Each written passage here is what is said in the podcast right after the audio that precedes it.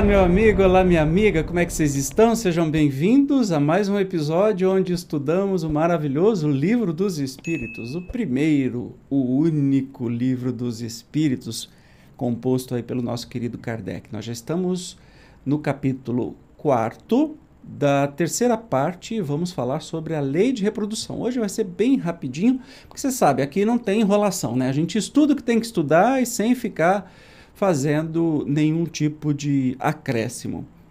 Hoje nós vamos ver sobre a população do globo. Globo, globo.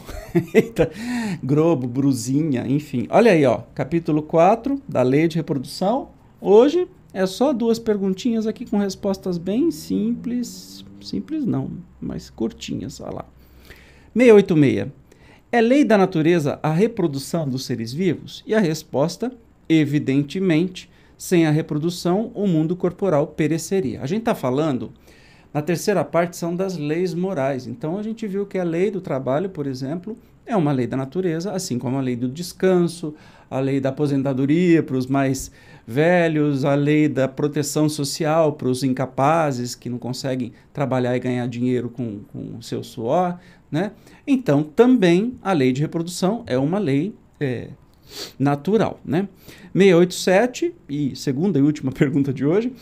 Indo sempre a população na progressão crescente que vemos, chegará tempo em que seja excessiva na Terra? Olha que pergunta danada de boa, especialmente hoje, porque na, na época que foi feita, tinha o quê? Um bilhão de habitantes?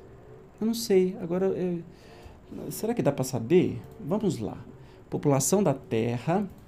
Vamos escrever aqui. Opa, população são do planeta Terra em 1850.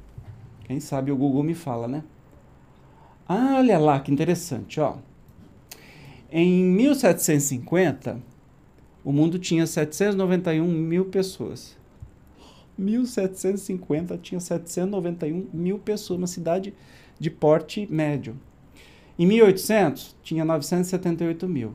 Em 1850, gente, eu fui certeiro. Na época que o Kardec escreveu isso, o Livro dos Espíritos, tinha um bilhão. Não, um milhão. Só um milhão, gente. Crescimento populacional. É, um milhão 262 mil habitantes. Caramba, se você pensa que a Grande São Paulo tem quase 20 milhões, o mundo tinha 1 milhão e 200 na época que Kardec fez essa pergunta.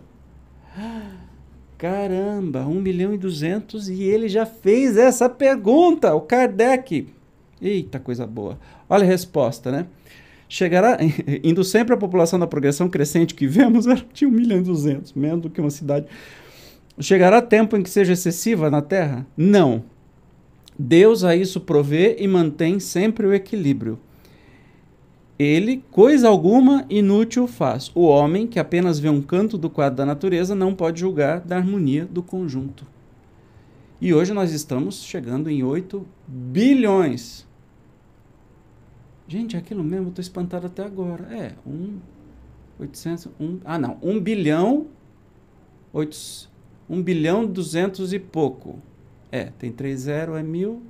1 bilhão 200 e pouco era na época do Kardec. Hoje nós estamos em 8 bilhões. E os espíritos nos dizem que não, não a Terra vai ser sempre suficiente. Na caminhada que a gente está tendo, né, na pegada de carbono que a gente deixa, do jeito que está, não vai ser suficiente. Mas a gente acredita na mudança, já está mudando, né?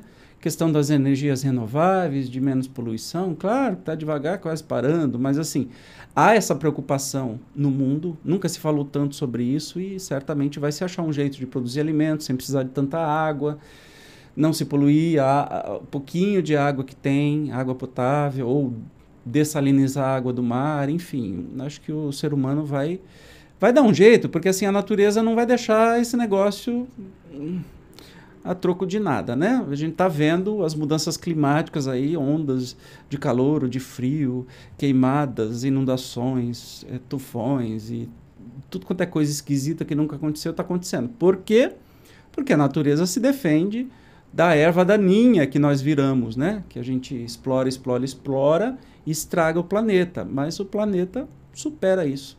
Nem que para isso surjam outras pragas, como por exemplo a Covid-19, que levou tanta gente, o planeta vai se defender. Nós é que estamos perigando. Então, ou a gente acerta o rumo e faz as coisas direito, ou senão o planeta vai cobrar e vai equilibrar isso. Afinal de contas, Deus não faz nada inútil. Maravilha? Bom, na próxima, hoje foi bem rapidinho, como eu falei para você. É, na próxima, no próximo encontro falaremos sobre sucessão e aperfeiçoamento das raças. Tá imperdível. Eu te espero. Até lá. Tchau.